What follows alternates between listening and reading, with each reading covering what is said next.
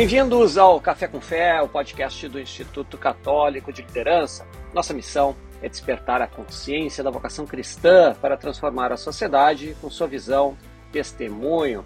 Meu nome é Adriano Dutra e hoje, nosso episódio de número 98, nosso tema será a mensagem de Fátima.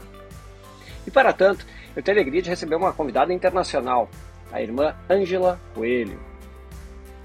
Ângela de Fátima Coelho religiosa da congregação Aliança de Santa Maria e médica formada pela Faculdade de Medicina do Porto.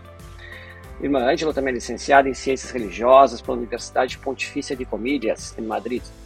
Exerce medicina, sendo membro da direção clínica da Unidade de Cuidados Continuados da Batalha.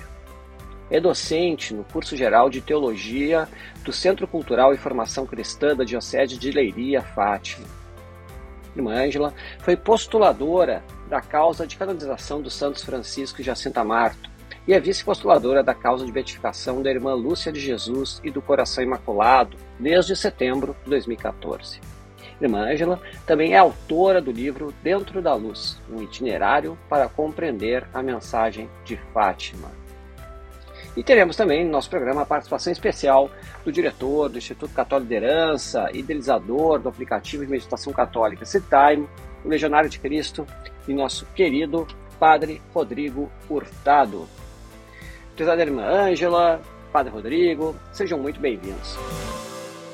Olá, Adriano, boa noite. A alegria é toda minha e o prazer é meu de hum, apenas chegada aqui ao Brasil ter a oportunidade de participar no vosso programa por isso, obrigada pelo convite. Sinto-me muito honrada. Nós que agradecemos uma, uma honra, né? Ainda mais a recém-chegada, chegou, chegou hoje ainda de Portugal, né? E já conseguir dispor tempo para a gente é uma alegria.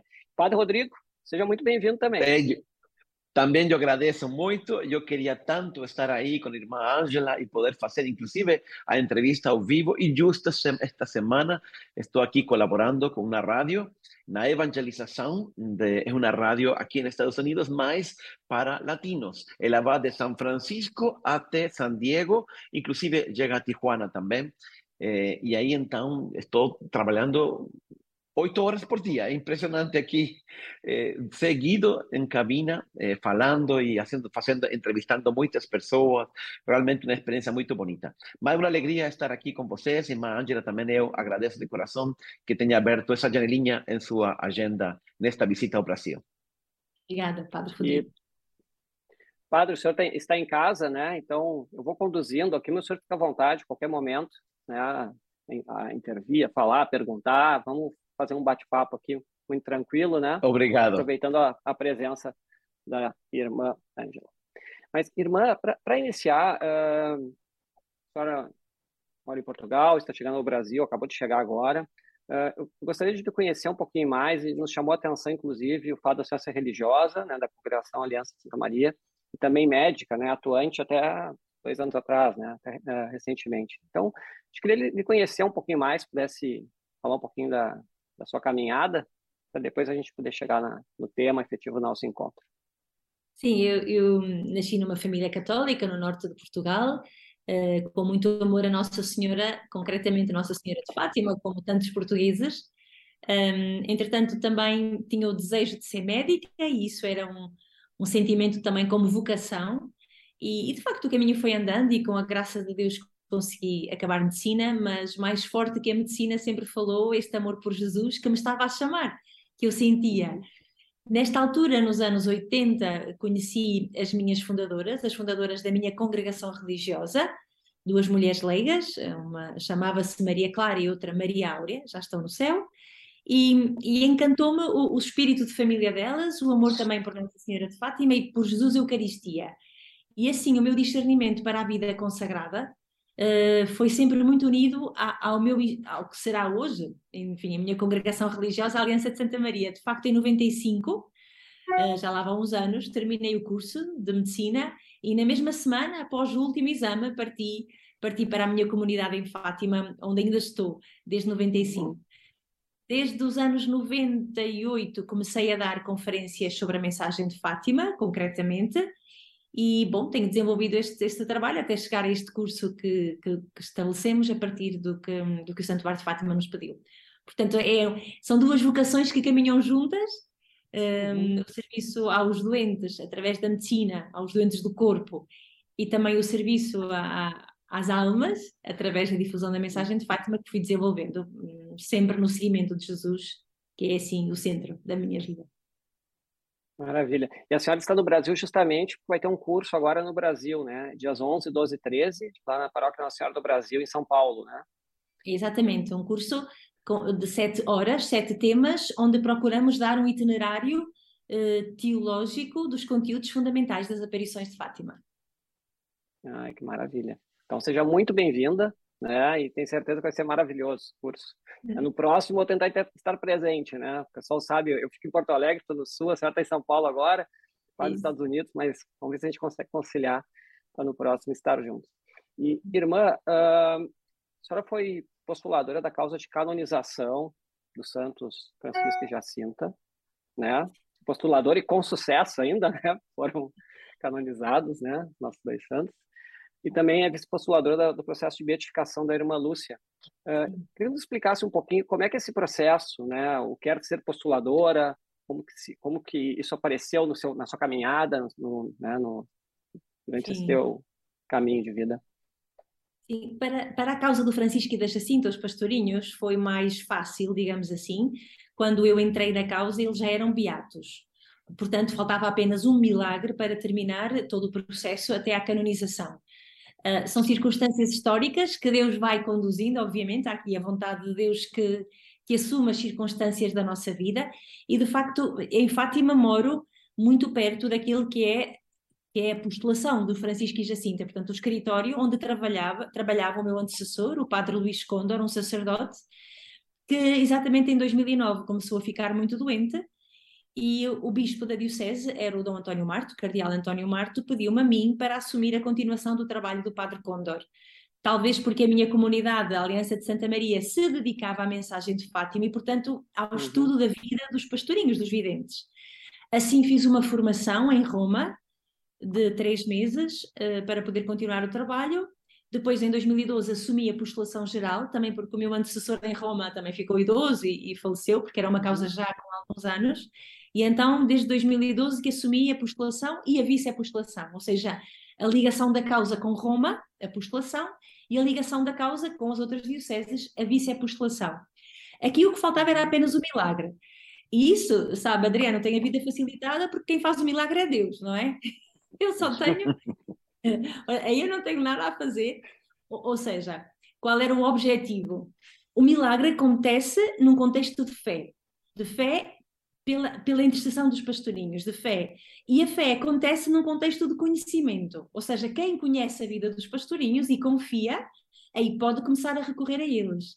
Então, quando cheguei, o meu, o meu objetivo, digamos assim, era levar a conhecer a espiritualidade e a santidade dos pastorinhos por esse mundo fora. E aí depois Deus suscitaria, onde entendesse, o milagre para a canonização. De facto, fiz centenas e centenas de conferências desde 2009 até 2017 uhum. e, e, de facto, enfim, eh, o Espírito Santo fez com que o milagre surgisse. No caso da irmã Lúcia, Uh, já existia um vice-apostolador também em, em, Coimbra, porque a causa da Irmã Lúcia pertence ao Carmelo de Coimbra, é o autor da causa, digamos assim. Sim. O povo de Deus começa a desenvolver esta fama de santidade pela Irmã Lúcia, portanto, a ideia no povo de Deus de que ela é santa, e é isto que começa. Uhum. E então o postulador romano, eh, em Roma, uh, convidou-me para eu entrar na causa em 2014. Aí a causa ainda estava muito no princípio, ainda estava na fase diocesana. Aí sim, foi muito trabalho. O que é um trabalho do postulador? Nesta fase da Lúcia, do princípio, é recolher os documentos uhum. e os testemunhos necessários para fazer um processo que, apresentando ao Santo Padre, através do dicastério para a causa dos santos, forneça os elementos necessários para o Papa poder afirmar que esta mulher, esta serva de Deus, praticou as virtudes em grau heróico.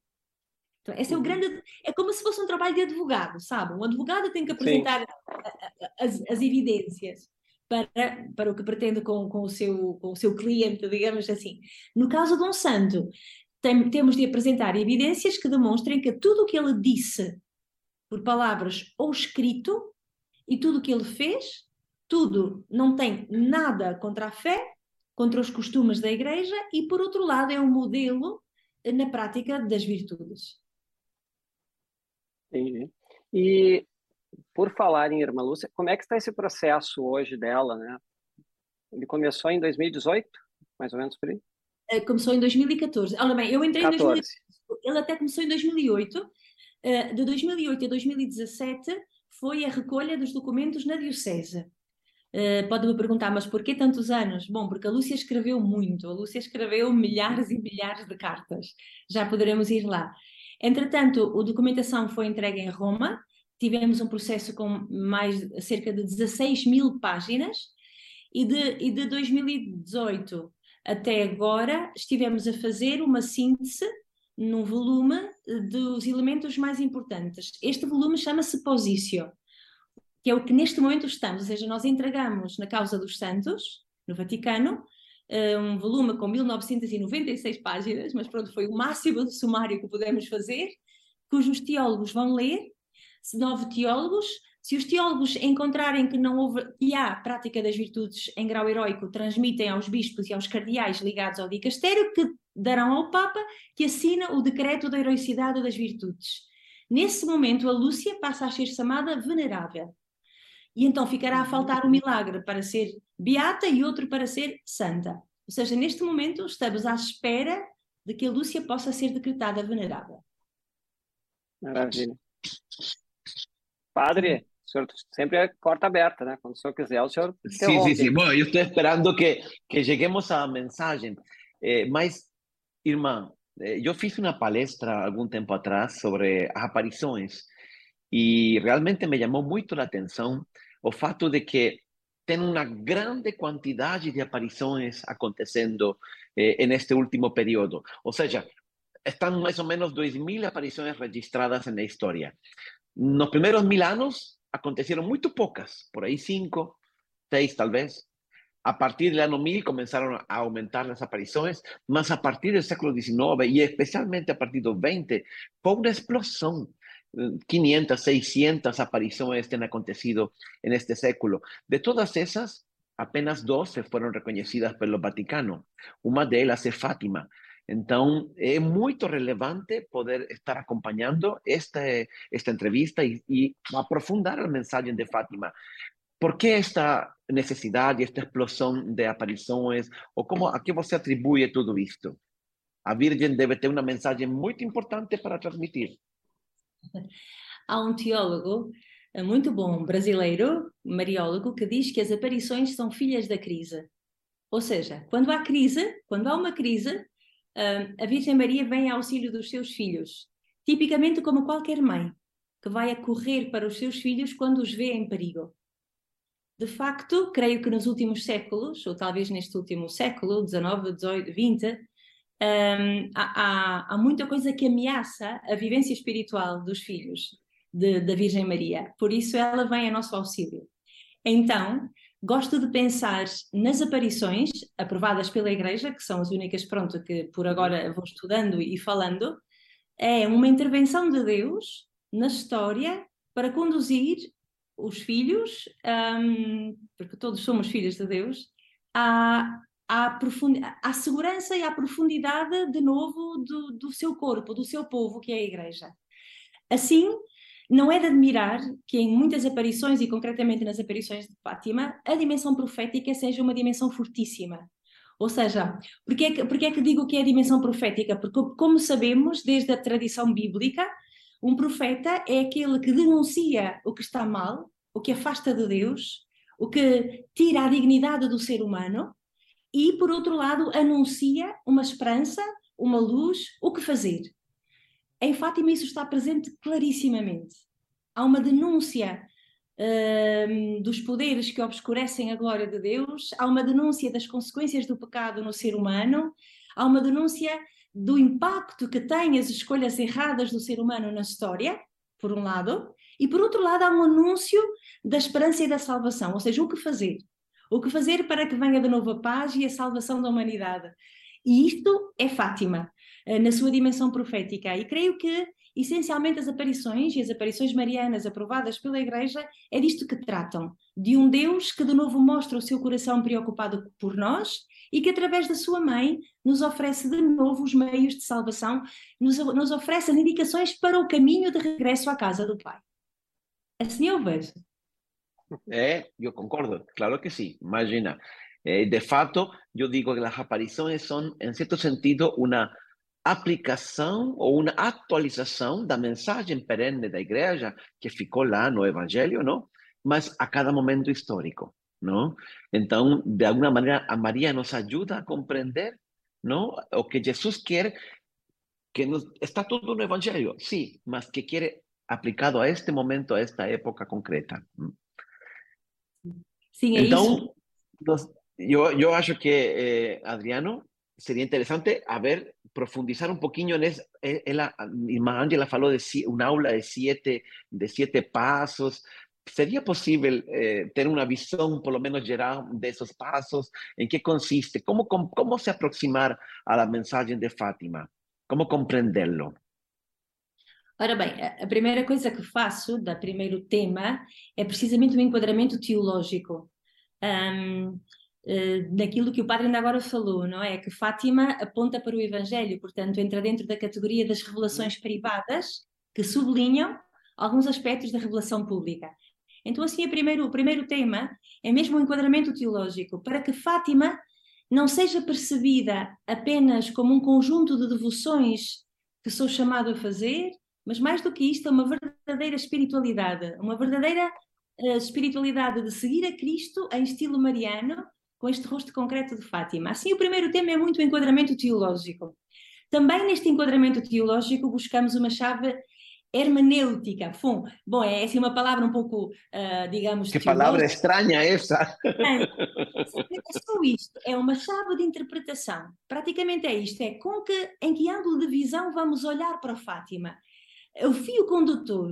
E então tentamos encontrar um fio condutor que sobressai três grandes dimensões a dimensão do testemunho, a dimensão mística e a dimensão profética. A dimensão do testemunho, essa será a minha última conferência, que é dedicada ao Francisco, à Jacinta e à Lúcia. Ou seja, iremos ver como Fátima é o que é pela forma de viver também destas três videntes, do Francisco, da Jacinta e da Lúcia. E é o primeiro desafio, não é?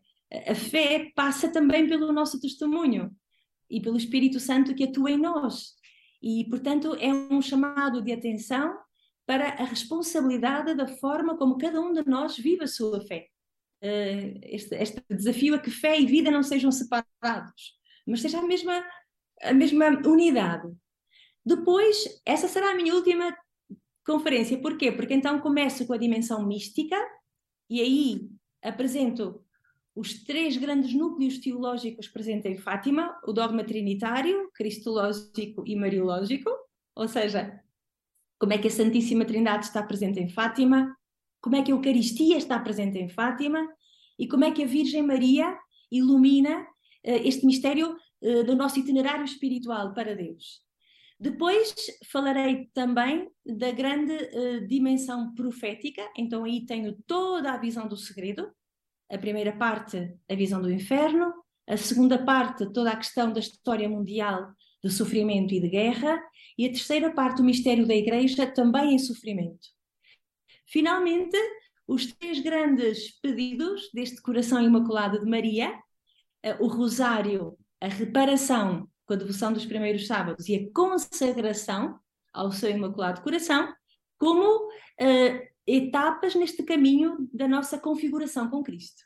Ou seja, percorrerei os grandes núcleos teológicos de Fátima, iremos ver, são praticamente os núcleos teológicos da nossa fé. Uh, tudo isto é, em três grandes núcleos: a dimensão mística, a dimensão profética e a dimensão testemunhal. Vai ser bom, eu acho. Vai muito interessante. Né? E, irmã, juntando essa tudo que a senhora relatou agora e também com a pergunta anterior, né? Uh, a mensagem de Fátima já, já passaram mais de 100 anos nessa mensagem, né, da, das aparições, né? Uh, os fatos históricos, o cenário histórico era outro, né? Tinha a questão da guerra, uh, os fatos narrados ali, né, que ela citou, né, que ocorreriam, ocorreram, né? Os segredos. Mas me Os segredos. É, os segredos. Hum. Mas me parece ainda que essa mensagem é muito contemporânea, né? O, o quanto é atual a mensagem de Fátima hoje no nosso mundo? Adriana, essa pergunta é muito interessante. E eu estou convencida, com muitos teólogos, que Fátima é mais importante hoje do que há 100 anos atrás.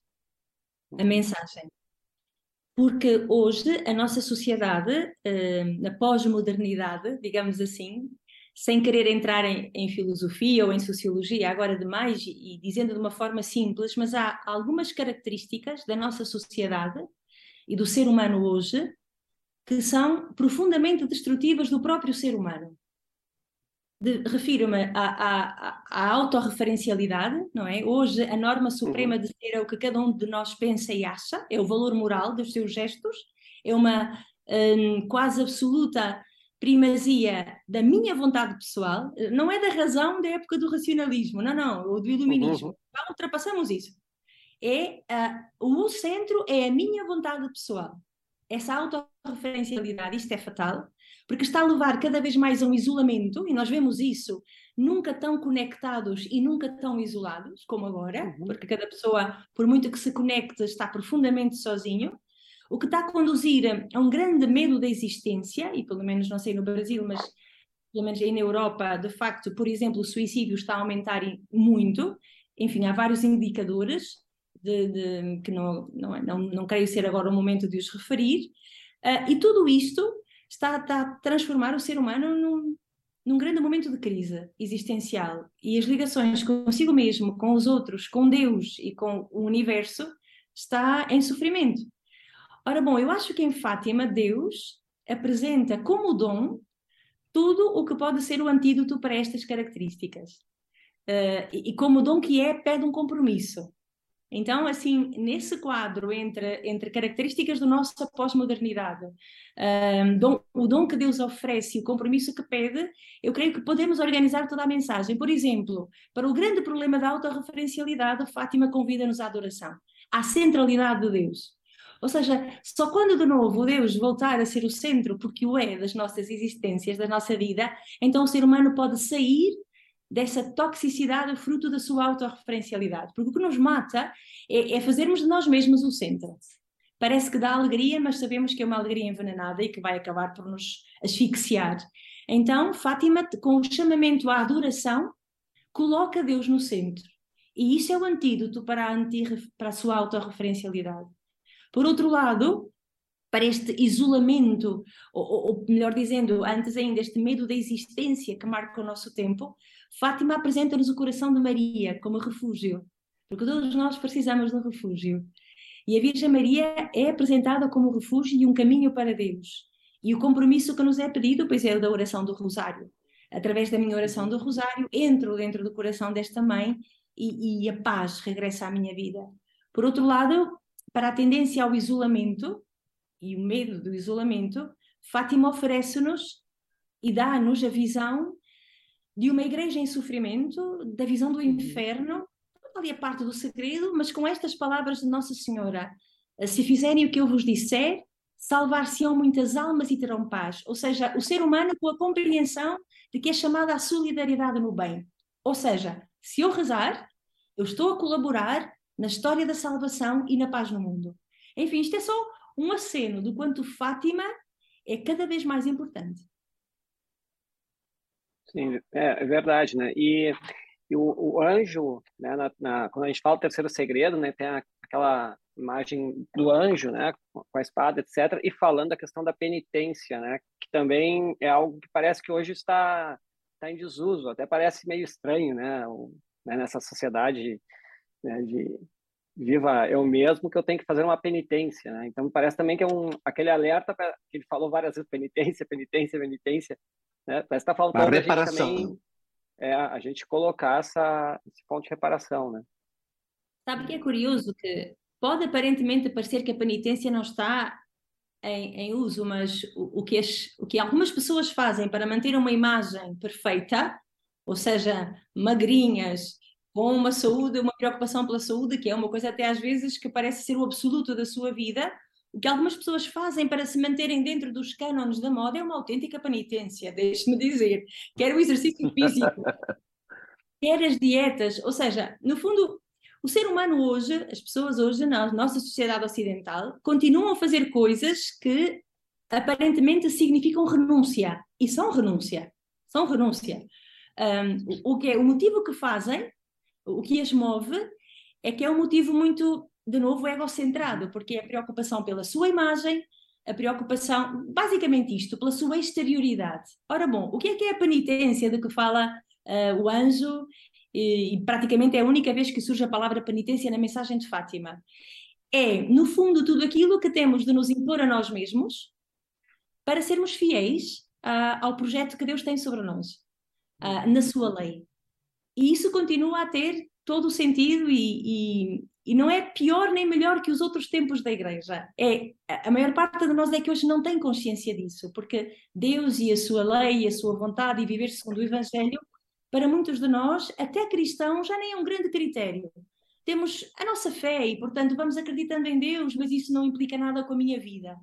Ora bom, que penitência é de que fala Fátima e que a irmã Lúcia virá esclarecer? É isto mesmo. É, é o esforço que cada um de nós tem de fazer sobre si mesmo, sobre a sua vontade, para viver de acordo com o Evangelho, com a lei de Deus, com a vontade de Deus sobre si. Isso continua a ter sentido. A ascese é essencial para a vida espiritual, eh, como é para a vida humana, não é? Um, numa comunidade religiosa como a minha, há muita ascese nas relações comunitárias para que nos demos bem. Eu tenho de morrer para mim, para que a minha irmã tenha vida. Continua uhum. a ser assim e nunca vai mudar. Porque onde há duas pessoas em relação, há sempre alguém que tem que morrer para si, para que o outro tenha vida. E é dessa ascese e dessa penitência que importa falar. Agora, o que motiva é a configuração com Cristo. Isso é a grande motivação e, e o que transforma esta penitência em algo muito valioso e até em algo que me leva a participar no mistério da redenção. Ou seja, unida a Cristo, com Ele, eu colaboro na história da salvação. Que é, que é, uma, é uma coisa magnífica, creio que se nós compreendêssemos uhum. que quando rezamos o terço, em união com Nossa Senhora, estamos a colaborar também na história da salvação, isto é fascinante. Não é só a, trabalhar para mim, para que a minha vida seja cada vez mais como a vida de Jesus, a minha santidade pessoal. Não é só isso, isso é a dimensão mística. Uh, tudo o que eu faço aumenta a minha relação com Deus, portanto, aumenta a minha santidade, se posso dizer assim. Mas há uma outra parte: é que tudo o que eu faço em obediência aos pedidos de Nossa Senhora ajuda na salvação, na história da salvação. E isso é fascinante. Increíblemente, de fato, si me permite, Adriano, eh, lo que está falando, irmã, muito importante. Eu acho que cada vez que nós fazemos a vontade de Deus, nossa história pessoal se converte em história sagrada. Ou seja, porque eh, a história sagrada é a história da ação de Deus no mundo, não? entre os homens, para a salvação dos homens. Então, quando nós buscamos fazer a vontade de Deus, nossa história se conecta con la historia mm, sagrada que Dios está y toda esa misión que Dios está haciendo para salvar a humanidad. Ahí entra Irmã, tal vez, y nos podría contar un poquinho, eh, este tema da, da consagração a Nossa Senhora. Consagrarse, hoje, tem, graças a Deus, tem um, um renascimento, eu diria, um florescimento muito grande das consagrações a Nossa Senhora. Eu vejo muita gente fazendo esse itinerário e preparando-se, e depois, efetivamente, fazendo a consagração. Quanto isto nos ajuda, quanto isto é importante para colaborar com a história da salvação e colaborar, no fundo, com a obra salvadora de Cristo no mundo. Sim, através facto... da consagração. Sim, o, o, tema da consagração presente em Fátima não é tanto a dimensão pessoal da consagração, como São Luís Maria Grignon de Montfort e outros santos. É, a consagração que é pedida explicitamente é a consagração da Rússia e do mundo, ao, pronto, enfim, do mundo ao Imaculado Coração de Maria. De qualquer forma, pela vida dos videntes, vemos a consagração pessoal. Uh, e isto é essencial, porque me leva a tomar consciência porque o, que é a consagração a Nossa Senhora, não é? Uh, primeiro, radica na consagração batismal, onde radicam todas as consagrações ulteriores da nossa vida, não é? O que é? O que é que faz alguém que se consagra a Nossa Senhora após, sobretudo, uma preparação? É tomar uma maior consciência de que sou habitada pela graça batismal, portanto, que a graça de Deus habita em mim. Tomar maior consciência de que quero viver a minha existência ao cuidado de Maria, mas também colaborando com ela e como ela na história da salvação. Isto é que me parece ser das coisas mais importantes. É um batizado, um cristão, que, que ao nível da atualização da consciência, portanto, alguém que vive como consagrado é alguém que à partida tem uma maior seriedade na sua vida de entrega a Deus através de Nossa Senhora e como ela ganhamos um estilo mariano de ser discípulo de Jesus. Gosto muito de pensar isto. Uh, uh, depois poderíamos pensar que características tem a Nossa Senhora, mas isso seria mais outra hora de conferência. Mas o que me parece é isto: é viver um estilo mariano no seguimento de Jesus e como ela colaborar na história da salvação, porque o papel de Maria na história da salvação é único. Papel de, de, enfim, de intercessão, de mediação, de, de, de modelo, de exemplo, maternidade, fecundidade espiritual a partir da entrega. E por isso creio ser muito útil e muito importante e muito da vontade de Deus uh, viver como consagrados a, a, Nossa Senhora. E que Fátima, como digo, sobretudo através da vida da irmã Lúcia, tem uma dimensão muito grande. Um, ehm, ali há, há, duas grandes aparições onde se fala do coração de Maria, que é a aparição de junho e a aparição de julho. A aparição de junho leva-nos precisamente a esta uh, ação de Maria na minha vida pessoal. Enquanto que a aparição de, de, julho é a ação de Maria na história do mundo e na história da Igreja. Portanto, como aquela. Como, como se eu dissesse assim, que em junho é, é aquela João 19, o Evangelho de João, capítulo 19, portanto, Maria junto à minha cruz, como esteve junto à cruz de Cristo, e, e, em, e em, um, na aparição de Julho é, é, Apocalipse 12, a mulher vestida de sol que grita para dar à luz o seu filho e luta contra o dragão. Um, gosto assim, são duas imagens bíblicas. Claro que essa é a minha interpretação, ou seja, uhum. vale o que vale, é a minha forma de pensar, uh, mas sem dúvida nenhuma gosto muito de pensar este papel que Maria tem na minha história pessoal, na minha micro-história e, por outro lado, na história da salvação, como dizia o padre, o padre Rodrigo, e concordo, e claro que sim. Um, e Fátima é isto, faz com que a minha história pessoal, pequenina, faça parte da grande história da salvação. E Fátima de maravilhoso tem isto, é que nada do que me é cotidiano e banal é, é limitado, ou seja, passa a ser infinito. Ainda que pareça banal, porque o que é que é, sei lá, tomar conta dos filhos com carinho, ou celebrar a Eucaristia com mais amor, ou ir para o trabalho com mais eh, atenção, com mais cuidado e responsabilidade, e oferecer isto a Jesus. Isto parece banal, é o dia de a vida de todos os dias, mas unido e vivido neste espírito de um consagrado, ganha mesmo um sentido universal. Assim, Tirar do extraordinário e trazer para o ordinário, né? O extraordinário da nossa Exatamente. vida, né? Essas pequenas coisas. Isso Fica à vontade, Padre. Eh, yo quería aprovechar un gancho y ahora que usted falou da consagración, eh, efectivamente, yo también me refería a la, consagración individual, mas você mencionou también a consagración, eh, perdón, yo falei você, a señora mencionó también a consagración da, de Rusia eh, al Inmaculado Corazón de María. Esto es otro tema que yo acho que es muy actual y muy importante. Eh, a mí siempre me llamó mucho la atención que en Rusia eh, cosa que no es habitual en las apariciones de María o de cualquier otro tipo de apariciones de nuestro Señor, por ejemplo, mencionar algo tan concreto como, por ejemplo, consagrar Rusia o eh, rezar ¿no? para que el comunismo no espalle seus erros pelo mundo entero, ¿no? como pedía o tercero secreto. Y ahí sabemos ¿no? cómo fue difícil para los papas inclusive llegar a realizar esa, esa consagración.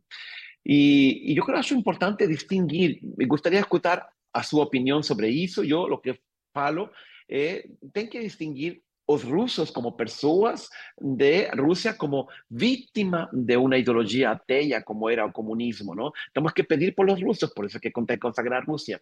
Y distinguir también o comunista o socialista, etcétera, de comunismo, socialismo, o, en fin, hay muchas, una cosa es la ideología, otra cosa es la persona. Tem mucha gente que con buena intención, tal vez inclusive con engano, están siguiendo esas, eh, esas ideologías ateas. No es eso que condenamos. No, lo que, lo que a Virgen se refiere, yo entiendo siempre, es a ideología en cuanto tal, a ideología atea, ¿no? Y hacer esa distinción es importante, mas también fue muy difícil para los papas llegar a hacer esa consagración, precisamente por esta distinción entre la ideología y las personas concretas, las cuales, obvio, eh, no podemos julgar eh, de antemano. O que você, a señora, ¿qué você acha de, de todo esto? Um, quando perguntaram à irmã Lúcia uh, o que é que Nossa Senhora se referiria quando falou de Rússia, ela disse que se referia de facto um, sobremaneira, ou seja, mais importante, a, a, à ideologia. Este comunismo, ou seja, um, a Lúcia denuncia, diz que o segredo, portanto, aqui estávamos na segunda parte do segredo, todas as forças políticas, todas as prepotências que procuram afastar Deus do ser humano e o ser humano de Deus. Segundo o que me parece ver nas palavras de Lúcia, é que não é tanto a questão económica que preocupa o coração de Deus, deixe-me pôr assim entre aspas, mas é mais um governo que não deixa o seu povo praticar a fé em liberdade. Isto é o que é, ou que procuram, com as suas ideologias, sistematicamente destruir os valores cristãos e, portanto, levar a, um, a uma dificuldade na vivência da fé. E a Lúcia entende que quando se consagra à Rússia não se refere apenas a, uma, a um país geográfico, com limites geográficos, mas a todas a todo este sistema de ateísmo ou filosofia, eh, pronto, marxista, enfim, hegeliana, ateia que está subjacente ao comunismo. Isto é que sim, portanto, não é, não é tanto a questão económica como a questão de fé. E a Lúcia é muito clara. Agora, a grande questão da consagração uh, que de facto os Papas tentaram fazer, e João Paulo II pronto, conseguiu em 25 de março de 1984. Uma grande questão que a Lúcia começa a pôr, sobretudo após a consagração de Pio XII em 1957, com a Sacro Vergenteano, que foi uma encíclica com a qual ele consagra os povos eslavos, a Rússia, uh, que a Lúcia dizia que faltava, o que estava a faltar, o elemento que estava a faltar era a união com todos os bispos do mundo. Porque há duas condições, não era só a Rússia, era também a união com todos os bispos do mundo. E a Lúcia, desde muito cedo, que começa a dizer que o que falta é a união dos bispos do, com o Papa. Que, que, o Papa João Paulo II, sim, em dezembro de 84, começa a pedir, a, vai dizer aos bispos que irá fazer a consagração em 25 de março e que pede a todos os bispos do mundo que se unam a ele. E isto é muito interessante e penso que isto, de novo, é um sinal para o tempo que vivemos, porque infelizmente vemos também muita divisão dentro da igreja. Não sei como está aqui no Brasil, uh, mas esta comunhão. Também. Com... E esta comunhão com o Papa e com os bispos do mundo, e o nosso Papa hoje é Francisco, já está, não há outro, é o Papa Francisco. Esta comunhão continua a ser uh, uma grande ferida que é preciso reparar. E, portanto, a questão da consagração teve muito a ver com a união dos bispos do mundo. E por isso acho muito interessante que, por exemplo, na terceira parte do Segredo, a visão da igreja que a Lúcia tem é um grupo de gente que caminha e que segue o bispo vestido de branco, que é o Papa. Não tem nome, porque qualquer Papa é o bispo vestido de branco. E esta questão da unidade da igreja também vos posso dizer que é uma pela qual a irmã Lúcia muito rezou. Dentro da igreja católica, não, não só das igrejas cristãs, é dentro da igreja católica, um, um assunto que a Lúcia levava como um aprofundador era quando percebia a falta de união dos bispos com o Papa. E reparem que a Lúcia morreu, era, era, era, nem sequer era o Papa Bento XVI tinha chegado, portanto era o Papa João Paulo II. E a Lúcia já sofria com estas divisões dentro da Igreja, precisamente por ver o corpo de Cristo, que de novo sofria a tensão, as tensões próprias de, olha, dos seres humanos tocados também pelo, pelo príncipe da divisão, que sabemos quem é. Exatamente. Irmã, uh, nós fizemos agora duas lives nossas anteriores, né? Uma foi com a irmã Guadalupe, que ela fica na Síria e nos contou lá sobre a questão da perseguição efetiva, né, tem virtude da guerra aos cristãos. E depois, na sequência, ainda no mesmo tema, nós fizemos com a presidente aqui no Brasil da ACN, né, que ajuda a igreja que sofre, né, uma entidade mundial. E ela nos trouxe os dados também de, de perseguição e etc, né. Então, até aproveito aqui como tá ligado que nós estamos falando, convidar as pessoas para assistirem esses dois episódios com a irmã Guadalupe e também o episódio com a CN, né? E para você que está nos assistindo também, não esqueça aí de estar tá gostando da live, que curte nosso canal, divulga, né? Para a gente poder uh, ampliar toda essa nossa discussão. Mas, irmã, nesse tom de questão de divisão da igreja, né? Uh, agora, recentemente, nós tivemos alguma discussão envolvendo a Alemanha, né, por exemplo. Como é, como é que está a Europa hoje? A Europa que tanto uh, espalhou o cristianismo pelo mundo, não foi o berço, mas foi onde espalhou, né, tem uma importância muito grande, e a Europa parece que está encolhendo em relação ao catolicismo. Uh, a senhora quer estar em Portugal, como é que está esse cenário lá, olhando mais de próximo? Pronto, enfim, há, há sempre essa, essa, essas consequências da, da, secularização na própria Igreja e que nos deixa a todos um pouco mais uh, confusos. Há também a questão dos escândalos, que não, não têm ajudado nada. De qualquer forma, em hum. Portugal, eu noto uh, que uma das coisas que mantém muito a fé viva é mesmo o Santuário de Nossa Senhora de Fátima e a mensagem. Há ali uma proteção que eu não tenho medo nenhum de afirmar, que eu acho mesmo especial, porque de facto, a mensagem de Fátima tem um grande potencial evangelizador e o povo de Deus intui a verdade do Evangelho e, portanto, a paz e a salvação que vem, que vem desta mensagem, ainda que possam não saber tudo. Uh, porque, de facto, o santuário de Fátima continua a ter muita gente e muita gente vai lá Sim. à missa, milhares de pessoas em cada domingo, e é um mistério. As confissões, está a ser um lugar de muitas confissões, sobretudo por causa também desta devoção dos primeiros sábados, é, é um lugar onde a fé está viva. Claro que não é assim em todo o país e nota-se um sofrimento por parte da Igreja. De qualquer forma, eu tenho muita esperança. Uh, sei, que, sei que as portas do inferno não vão prevalecer contra a Igreja, é as palavras do nosso Jesus, e nelas claro. acreditamos. E, e, continua a haver muita gente, e muitos jovens até. Uh, estamos agora aguardando a JMJ, não é? Em, em, em agosto do próximo em Portugal. Ano, em Portugal. Uh, acredito que sim, acredito que há uma nova primavera que está a surgir para a igreja. Podemos até ser menos, não digo que não. Podemos voltar a ser um pequeno rebanho, mas eu acho que com muito entusiasmo seremos um pequeno rebanho muito, muito unido ao nosso pastor e a reconhecer a sua voz no meio de tantas vozes. E eu, eu pertenço ao número daqueles que têm muita esperança, que, que acho que, que a última palavra vai ser sempre do bem. E assim como Jesus disse, no seu Evangelho, não é? No mundo tereis muito que sofrer, mas tendo coragem, eu venci o mundo. E Nossa Senhora em Fátima promete o triunfo do seu coração. Eu vivo assim, pelo menos entregando a minha vida com, com a pobreza que sou, mas entregando para que isso seja mesmo verdade, ou pelo menos que seja verdade em mim e depois que seja verdade naqueles com quem vou contactando. A minha filha já pediu para ir para a JMJ em Portugal. Oi! já pediu.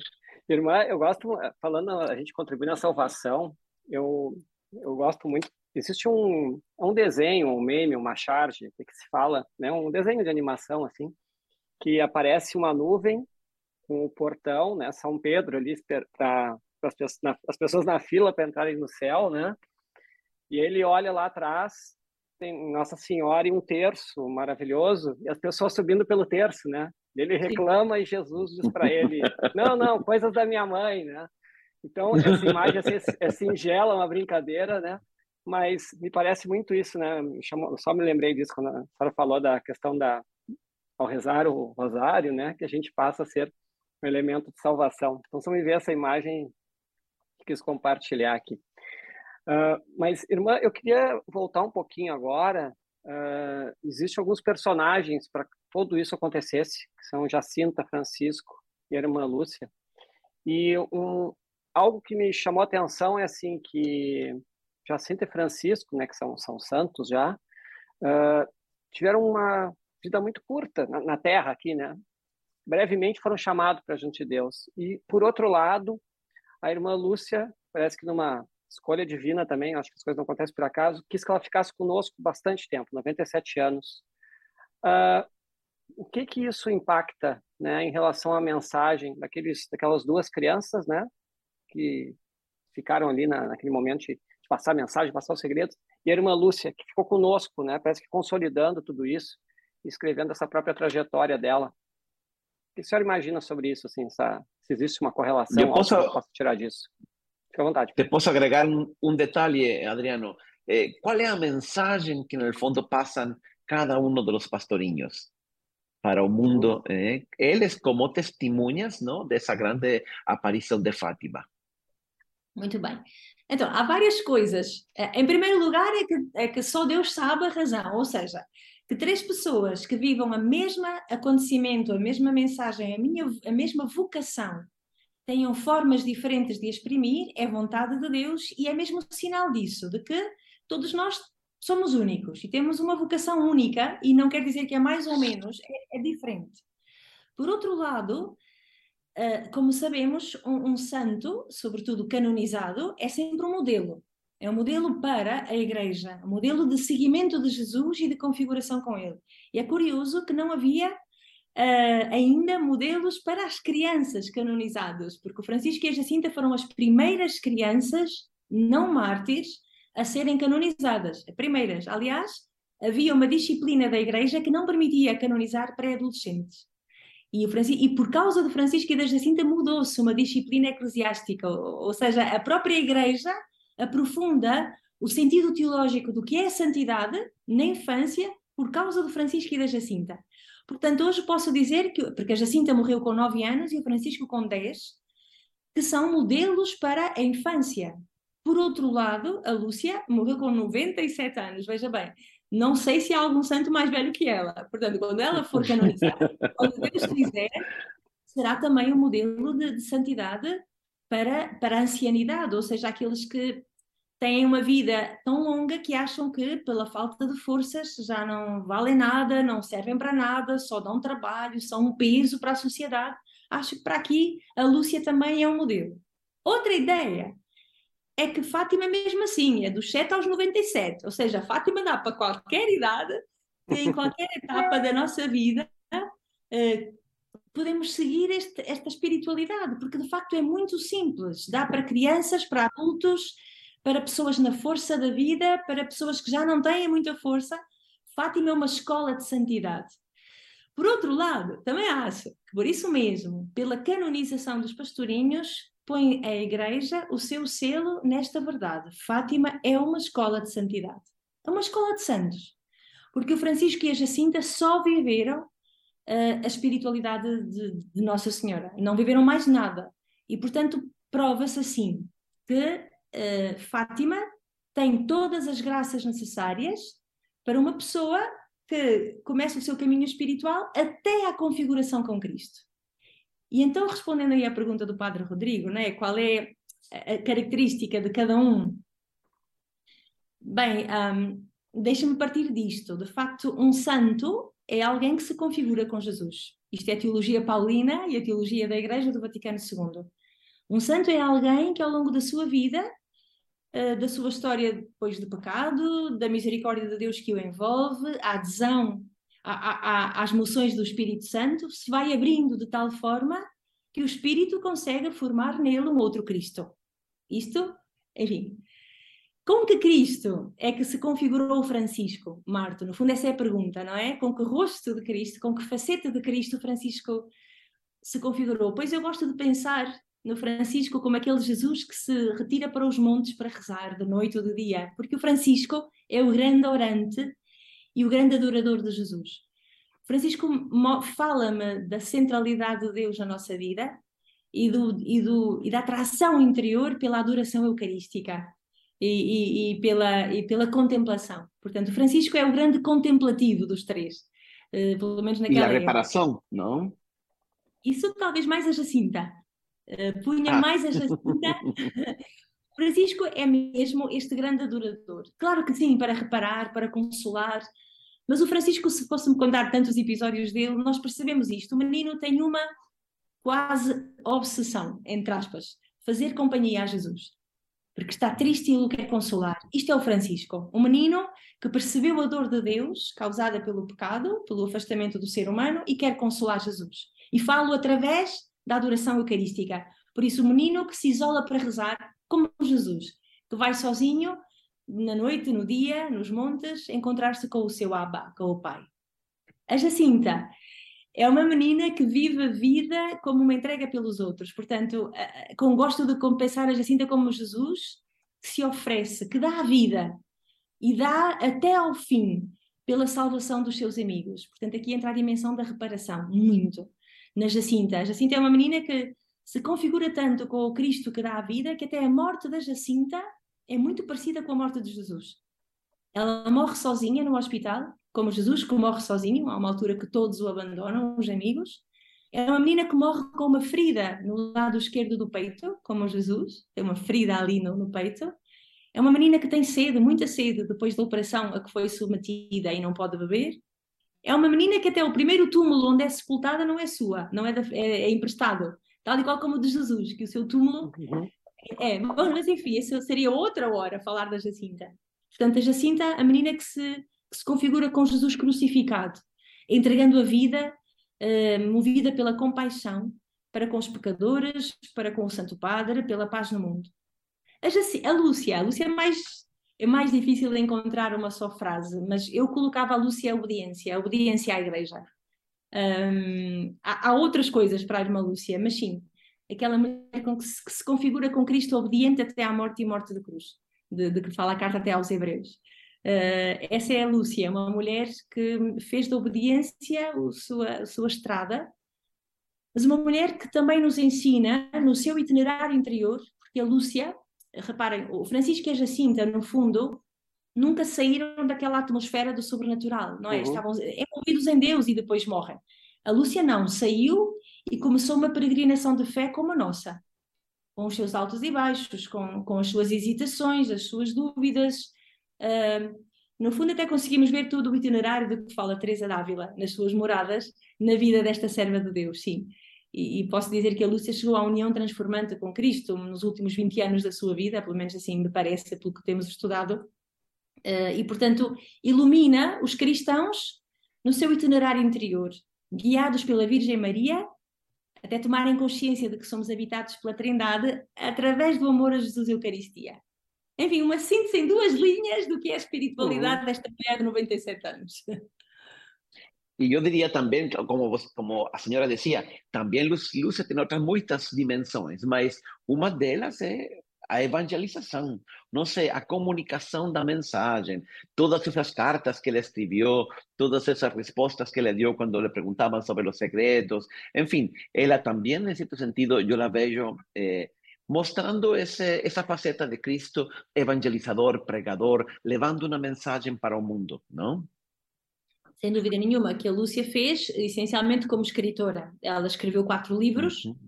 e, de facto, a relação epistolar, as cartas que manteve com mais de 70 mil pessoas, porque a partir dos anos 70 ela guardava as cartas que lhe escreviam e por isso podemos dizer que são mais de 60 mil, quase 70 mil. Ainda, não, ainda nem sequer as uhum. contamos todas lá no Carmelo de Coimbra, que pessoas de todo o mundo lhe escreviam. E o que coloca a Lúcia também como uma grande intercessora do século XX e XXI. Sim. E, irmã, a, a, a senhora se encontrou com a irmã Luciana? Sim, cinco vezes.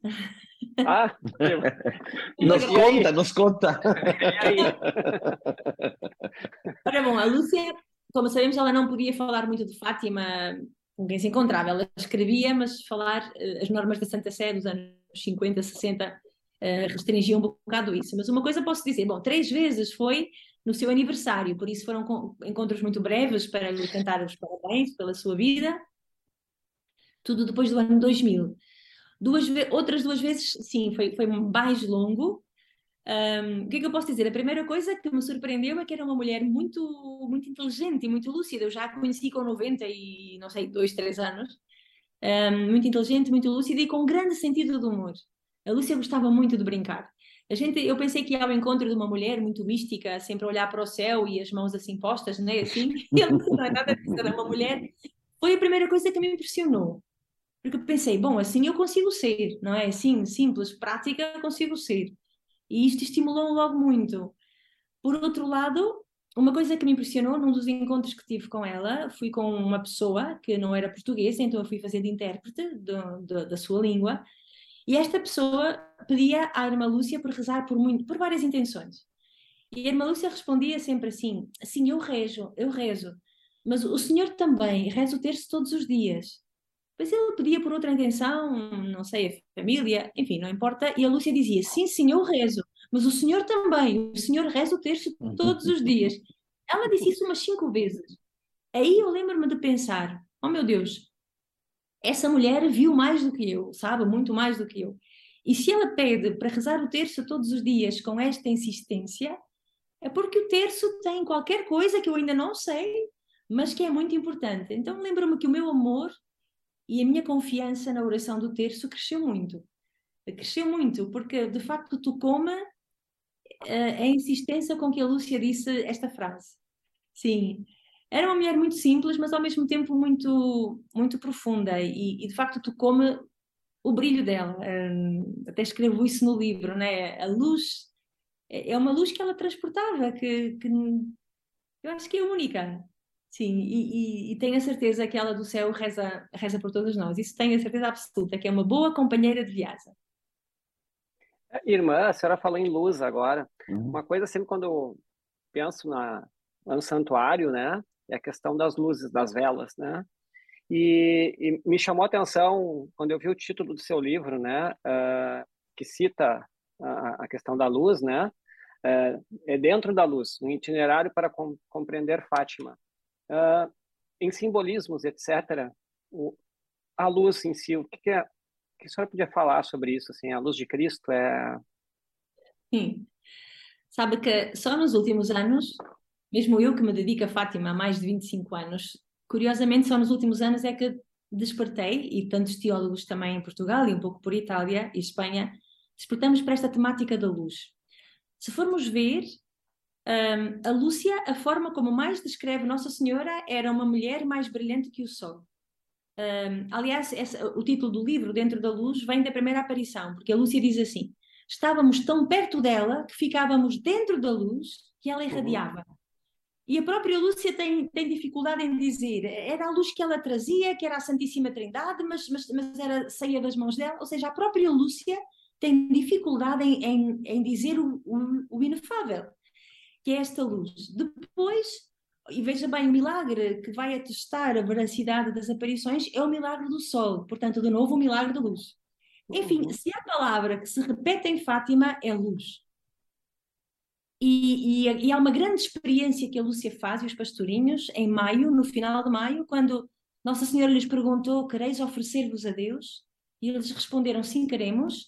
Então diz a Lúcia: Nossa Senhora abriu as mãos e comunicou-lhes uhum. um reflexo de luz tão intensa que delas saía e que os fazia ver a eles mesmos em Deus que era essa luz. Então eu não tenho dúvida que em Fátima a luz é Deus. Ora bem, uhum. isto remete-nos para uma coisa muito importante, que é para, para já a luz de Cristo que nos habita desde o nosso batismo. E, e, a dimensão batismal e pascal, porque Cristo é a luz do mundo a partir da sua Páscoa também, não é? Do mistério pascal, um, e ele diz: Eu sou a luz do mundo. Enfim, Cristo como luz é muito, muito claro, sobretudo no Evangelho de João, não é? A luz, e a luz é em oposição às trevas e ao mundo, enfim, dá toda aqui uma teologia da luz, a partir, quer do, do Gênesis, que é, que é a primeira criatura de Deus, é a luz, faça-se luz. É quando a gente vai ver, a primeira uhum. criação de Deus é a luz.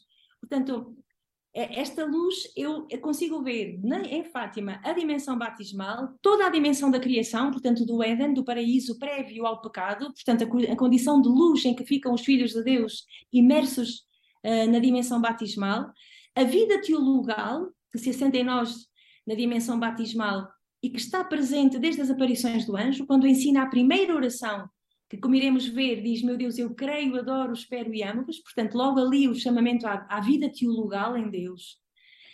Essa luz, como graça e como dom, também nos compromete a nós a sermos e vivermos como filhos da luz. Então, Fátima é todo um itinerário que nos ensina o caminho da morada da luz, que é Deus, que habita no coração de Maria, bom, nesta mensagem de Fátima, e Lúcia cujo nome tem na raiz a palavra luz, porque Lúcia eh, na raiz é luz, uhum. e acho isto muito lindo. Ela sentia-se, o nome dela era Lúcia de Jesus. Ela diz: Eu tenho que ser luz de Jesus neste mundo. E que a mensagem de Fátima lhe dá isso mesmo, lhe dá a luz que ela necessita para cumprir a sua própria vocação. Assim, esse chamamento a nós sermos também esta luz de Cristo no lugar onde habitamos, quer pela nossa intimidade com Deus, que é a fonte da luz, quer pelo nosso modo de agir consequência dessa intimidade com Deus, não é? Deus que me habita transforma a minha forma de agir, não pode ser de outra maneira, senão não é, não é coerente. E isso ali muito presente plasticamente nestas velas que se acendem em cada noite na procissão de velas em Fátima. Nossa Senhora nem pede procissão de velas, não pede. Nossa Senhora pede que reze o texto todos os dias e pede que se construa uma capelinha. O povo de Deus é que vai rapidamente pegar no grande símbolo batismal que temos, que é a vela, a vela acesa, não é? A, a água A luz e a, e a veste branca são os grandes símbolos batismais. E Fátima pega, assim como Lourdes, enfim, na, na questão da vela, uh, que remete para isto tudo e que, e que o santuário tem explicitado muito com os seus peregrinos toda esta dimensão batismal e pascal presente em cada procissão de velas de cada dia. Muito bonito. Eu gostaria, eu gostaria aproveitar aproveitar o gancho e, e dizer, contar para a irmã Angela que também agora para nós no instituto nosso nosso lema é justamente isso: deixai a vossa luz brilhar. No que são as palavras de Jesus, não? Deixar a vossa luz brilhar significa primeiro ser nós luz por estar en la vida de gracia, por estar viviendo a mensaje de Jesús, por ser un testimonio al mundo y porque el mundo de hoy precisa mucho demais de católicos que saiban dar, iluminar, mostrar con su, con su vida y con su palabra a mensaje de Jesús. Esto de ser luz no es sobre brillar, é sobre iluminar o caminho dos outros para caminhar a Deus. Então, é muito bonito isso que você falava, porque realmente é também muito la, o motivo e a razão de ser do Instituto. Não? Perdão, eu te interrompi, Adriano? Não, não tranquilo, padre. Uh, quer falar, irmã? Fica à vontade. Não, não é isso. É uma ideia muito bonita também, claro. A dimensão de testemunho. Del testemunho, exatamente. Uh, o nosso tempo está agora está se esgotando, a gente está partindo para o encerramento já. Até quero lembrar para você que está assistindo, né? Se gostou, não esqueça de curtir aqui nosso canal, de se inscrever no canal, seguir recebendo os nossos uh, nossas notícias, nossas publicações, tudo que nós fazemos, também compartilhar isso e lembrar que todo o nosso conteúdo está disponível no podcast Café com Fé e no aplicativo de meditação católica Sit Time. Então, eu queria fazer uma pergunta breve, irmã. Aí eu vou, depois eu vou encaminhar para o Padre Rodrigo, ficar à vontade pelo encaminhamento, com a pergunta também. E depois eu tenho uma pergunta final para a irmã, para a gente poder encerrar. Uh, uma curiosidade, irmã, me tocou uh, com olhos leigos, é claro, um filme recente sobre Fátima, né, a história de um milagre, que é do Marco Pontecorvo, o diretor. Uh, com o seu olhar, conhecendo muito, com muito mais proximidade tudo que aconteceu, Uh, não sei se a senhora viu o filme, mas como é que esse filme está na linha do que ocorreu? É um bom filme? Qual a sua impressão sobre ele? Sim, é um bom filme. Uh, não é um filme narrativo, ou seja, uhum. o filme mesmo tem cuidado de dizer isso, é inspirado nos factos, ou seja, nem uhum. toda a narrativa é exatamente o que ocorreu, mas não é o que pretende o filme logo à partida. Sim. O que me parece muito bom é que passa o essencial da mensagem, o essencial, não sendo uma narrativa, mas isso já existe em outros filmes e bem feitos sobre exatamente o que é que aconteceu. E gosto muito, sobretudo, da forma como colocam a irmã Lúcia, precisamente isso como uma mulher, como uma menina intercessora que começa a rezar desde pequenina, porque de facto, desde as primeiras aparições, o povo de Deus pede à Lúcia que peça à Nossa Senhora, portanto, Lúcia aparece uhum. como uma grande intercessora, e isto eu gosto muito. Gosto também de ver a Lúcia em diálogo com os não crentes, prefigurado naquele jornalista que a vai. Que a vai sim, sim. E também respeitando o caminho que cada um faz. Um, pronto, nem todos temos este dom, não, não, nem sei explicar o percurso que vai fazendo. Por isso eu gosto do filme, eu acho que vale a pena ver o filme. Volto a dizer, é preciso entender que não é um filme narrativo. Eh, uhum. não é contar só as aparições. Portanto, há lá alguns pormenores que não são exatamente assim como se passaram, mas na minha opinião não, não afeta o conteúdo e, e, e não deixa mal, digamos, a figura de Nossa Senhora, a, a, ocorrência do anjo. Ou seja, respeita o núcleo teológico fundamental. Isso sim. Uhum. E volto a dizer, gosto muito da forma como Lúcia aparece como intercessora. É isso, gosto dá muito jeito para a causa, né? Isso aí. Irmã, Irmã, também eu aproveito para também minha última pergunta. Eh, hoje, como eu falei, eh, temos muitas aparições, não?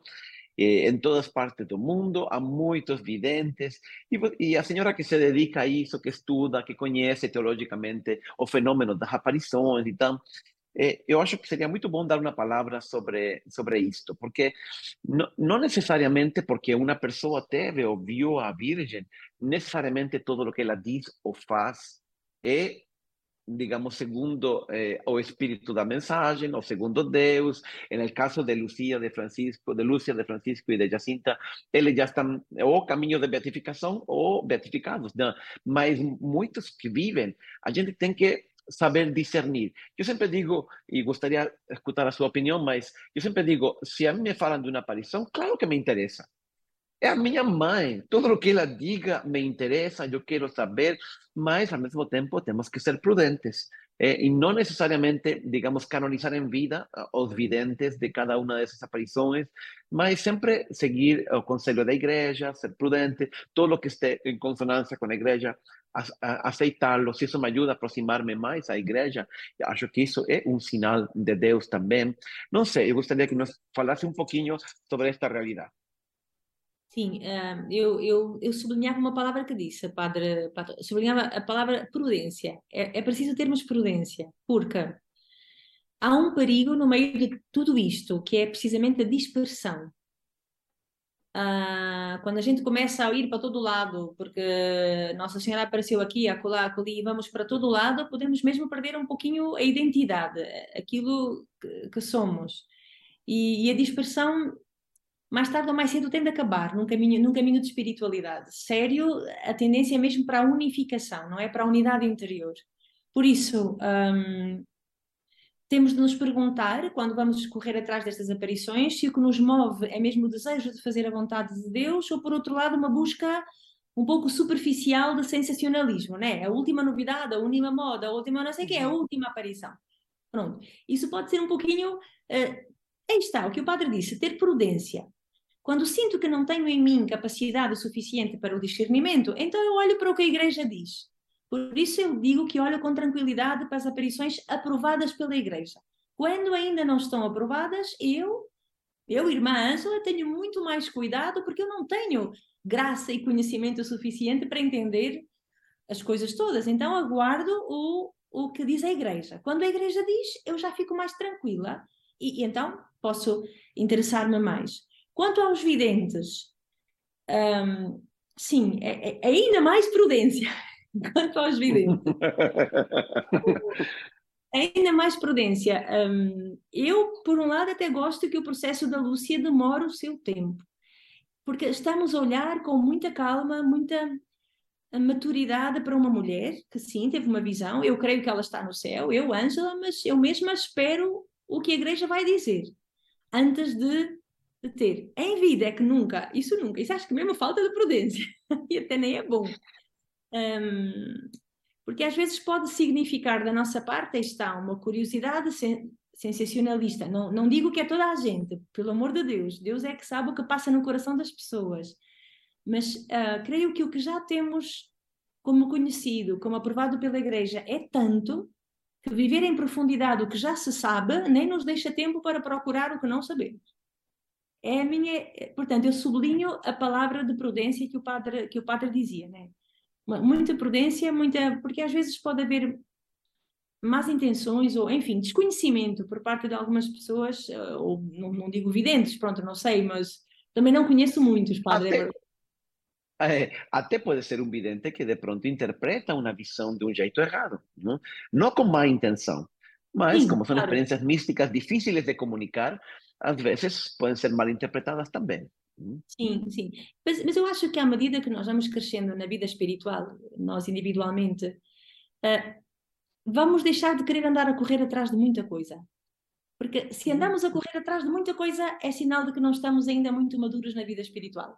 É importante, pode ser importante, mas à medida que caminhamos, vamos compreendendo aquela palavra de Jesus: uma só coisa é necessária e vamos ver qual é que para nós o Espírito preparou como uma só coisa é necessária. Se foi aprovado pela Igreja, estamos absolutamente seguros que, que, que trata de santidade. Se não foi aprovado pela Igreja, temos de ter ainda mais prudência. Mas devagarinho, à medida que nos abrimos à ação do Espírito Santo, ele vai nos conduzir para a unidade interior. Isso não tenho dúvida, Padre. Pelo menos é a minha pobre experiência. E a unidade, depois muita dispersão, já começa a confundir e, e, prejudica mais do que até pode ajudar. Enfim, mas essa é a minha opinião, padre. É só a minha opinião. Não, concordo, concordo plenamente. Muito bom. Pois bem, irmã. Então, uh, vou fazer a última pergunta para a gente poder encerrar o programa, né? como nós falamos aqui, ficou muito claro que a mensagem de Fátima está viva, é atual, contemporânea. E Fátima nos passou seus segredos, Jacinta, Francisco, né? Todo nos passaram também. Irmã Lúcia, toda essa trajetória conosco, esse caminho não acabou. Esse caminho segue ainda com a sua congregação, segue com o trabalho de beatificação. Com tudo isso, eh, eu queria aí uma mensagem sua, né? O que a senhora teria para deixar como uma mensagem final para as pessoas que estão nos ouvindo, né? E, e a gente uh, encerra com chave de ouro aqui com Sim. a sua mensagem. O Papa Bento XVI um, disse que Fátima é a mais profética das aparições modernas e, e disse que um, iludir-se-ia quem está convencido que a dimensão profética de Fátima terminou com a publicação do segredo. Uh, por isso eu, eu estimulo todos uh, a conhecerem melhor a mensagem de Fátima, a viverem com mais intensidade, porque de facto Deus conta com cada um de nós para, um, através também destes acontecimentos, ir sendo, sermos transportadores desta paz e das graças que Ele dá para a salvação que o nosso mundo tanto precisa. Confiando sempre na, nas, nas promessas de Nossa Senhora, que por fim o seu imaculado coração triunfa e quer triunfar em cada um de nós, a começar por cada um de nós. Maravilha. Uh, Ângela, foi uma honra a sua presença, uma alegria, foi muito bom tudo que nos passou, né, e tenho certeza que todos que conseguirem agora, né, que já se inscreveram, que vão participar do curso, agora vão ter três dias riquíssimos, né, nessa aproximação com, com a mensagem de Fátima, né, os pastorinhos e da irmã Lúcia também, tudo que a senhora pode nos trazer. Então, quero lhe agradecer muito de coração a sua presença, seja muito bem-vindo ao Brasil, espero que volte, né? E possa cada vez mais uh, alastrar essa mensagem, todo o seu trabalho, né, pelo pelo nosso mundo aí que tanto precisa. Obrigada, Adriana. Uh, Obrigado, Rodrigo, também, e que Deus abençoe o vosso Instituto Católico de Liderança. Nosso trabalho. Obrigado, obrigado. Uh, eu só quero lembrar para vocês todos que isso aqui é um podcast, que todos os nossos episódios anteriores estão disponíveis no podcast Café com Fé, né? E agora já vamos disponibilizar também? Acabando essa live aqui, imediatamente, nós vamos também estar colocando no ar o conteúdo via áudio, né, no podcast Café com Fé, que também está disponível dentro do aplicativo de meditação católica Time. Reforço o convite para baixar o aplicativo e, a partir dali, criar o hábito de oração diária e transformar a sua vida. Nós temos diversos testemunhos de quanto o aplicativo tem ajudado também as pessoas a criarem o hábito de oração diária e, com isso, uh, transformar em sua vida. Fica o convite aqui para o nosso próximo Café com Fé, no horário sempre, na quinta-feira, dia 17 de novembro, às 20 horas. E hoje um pouquinho diferente, como o nosso diretor está aqui, eu não vou encerrar o programa, vou deixar o Padre Rodrigo encerrar. Né? Padre Rodrigo, então eu lhe passo aí o bastão, uhum. o senhor encerre, né? se quiser deixar alguma mensagem, fique à vontade. Já deixo a todos um abraço, um agradecimento. Né? Até a próxima, fiquem com Deus e o Padre Rodrigo agora vai fazer o encerramento. Obrigado, Padre. Yo, yo deseo no solamente agradeciendo a todos por su participación, especialmente a Irmã Ángela, agradecer também muito a Adriano por seu trabalho todo, toda quinta-feira. Eu sei que é muito grande esse trabalho e que faz com muito carinho. Agradecer a toda a equipe do Instituto, a Julián, que está aqui como produtor, enfim. Eh, só tenho coisas para agradecer. Eh, o Instituto está sendo uma realidade graças ao trabalho, à colaboração, pessoas que nos ajudam economicamente, pessoas que nos apoiam com seu tempo, com seu talento, enfim cada um deles é parte deste, deste projeto de Deus. Sem nosso sim, a vontade de Deus não pode se tornar uma realidade. Nós falamos todo dia no Pai Nosso, faça-se a tua vontade na terra como no céu. Mas para ser na terra tem que precisa de nosso sim. Então vamos falar, vamos pedir também a Nossa Senhora de Fátima que sejamos todos nós essas testemunhas no mundo de hoje, que nós saibamos viver para Cristo, en Cristo, por Cristo. Eh, San Pablo dice algo muy bonito, dice, nuestra vida existe, eh, nos existimos por Cristo y para Cristo. Nuestra vida es como un arco que se extiende desde saímos de Cristo e vamos para Cristo. E Ele é toda a razão de, nossa, de nosso ser e de nossa vida. Sem Ele, nossa vida não tem sentido.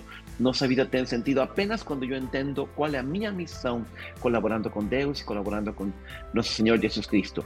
Então, eu deixo um convite muito especial para isso. Viver sempre a missão, a vontade de Deus na vida de cada um de nós. E este esforço pequeno, humilde, que o Instituto, é, é uma realidade graças a essa colaboração de todos. Que Deus les abençoe muito e nos vemos na próxima semana. Obrigado por escutar este episódio do Café com Fé, o podcast do Instituto Católico de Liderança, que quer levar de um jeito simples e dinâmico a visão católica a respeito dos desafios do mundo. O mais importante para nossa equipe é tratar de temas de seu interesse. Nossa intenção é contribuir com opiniões e pontos de vista que possam enriquecer e iluminar seus caminhos. Assim, sua contribuição é essencial seu feedback ou sugestão de algum tema específico será sempre muito bem-vindo. Não deixe de escrever o nosso e-mail contato arroba. Sua opinião é muito importante. E se gostou desse capítulo, compartilhe com seus amigos. Abraço e até o próximo encontro.